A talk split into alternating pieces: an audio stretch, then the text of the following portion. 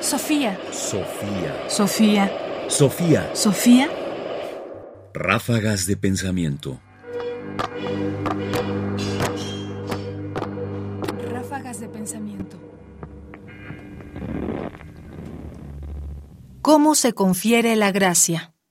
En los orígenes del cristianismo hay una controversia que es impulsada por la aparición de un personaje singular que es Pelagio, quien sostiene principalmente que la gracia es recibida gracias a nuestros méritos, que contradice la idea de que Dios es finalmente el último árbitro de nuestra vida.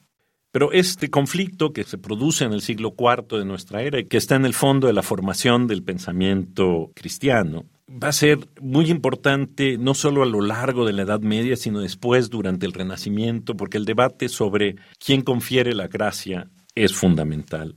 A propósito de esto, San Agustín, en su debate justo con Pelagio, piensa que la gracia solo la puede dar Dios. San Agustín es un filósofo del siglo IV de nuestra era y uno de los padres más importantes del pensamiento cristiano. Escuchemos lo que dice.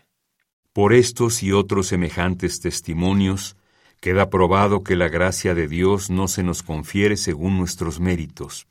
Es más, a veces hemos visto y diariamente lo vemos, que la gracia de Dios se nos da no solo sin ningún mérito bueno, sino con muchos méritos malos por delante. Pero cuando nos es dada, ya comienzan nuestros méritos a ser buenos por su virtud. Porque si llegare a faltar, cae el hombre no sostenido, sino precipitado por su libre albedrío.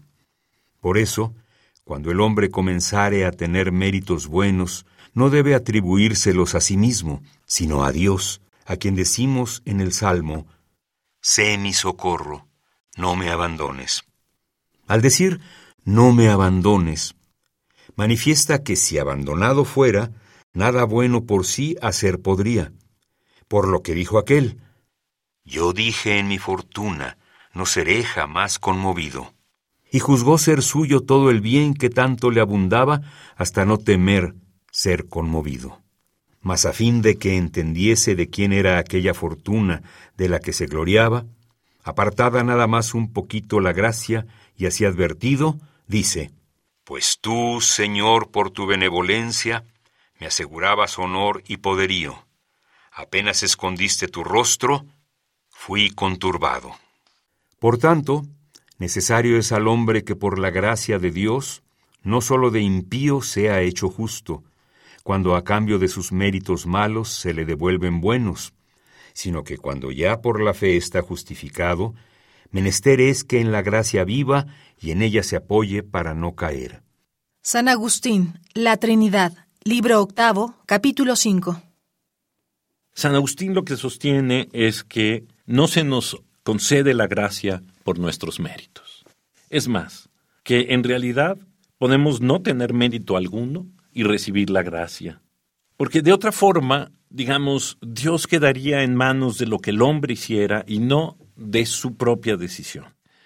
Dicho de otra manera, la relación entre Dios y el hombre es siempre una relación unilateral. No hay nada que el hombre pueda hacer que cambie la opinión de Dios respecto al hombre y que modifique su dictum, que es originario y desde el principio, y que por lo tanto el hombre pueda, a su vez, por sus propios méritos, obtener algo que no le ha sido concedido de antemano. Es decir, que la libertad no tiene función ni tiene participación en la gracia. Dios no está esperando que el hombre tenga méritos para darles la gracia, sino que Dios la ha concedido de antemano a aquellos a los que se la ha concedido y no se la ha concedido a aquellos a quienes no. Sofía. Sofía. Sofía. Sofía. Radio UNAM presentó Ráfagas de Pensamiento. Más información en la página ernestopriani.com. Busca el podcast en www.radiopodcast.unam.mx diagonal podcast. Comentarios: Ernesto Priani Saizó.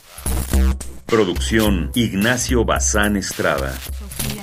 Sofía.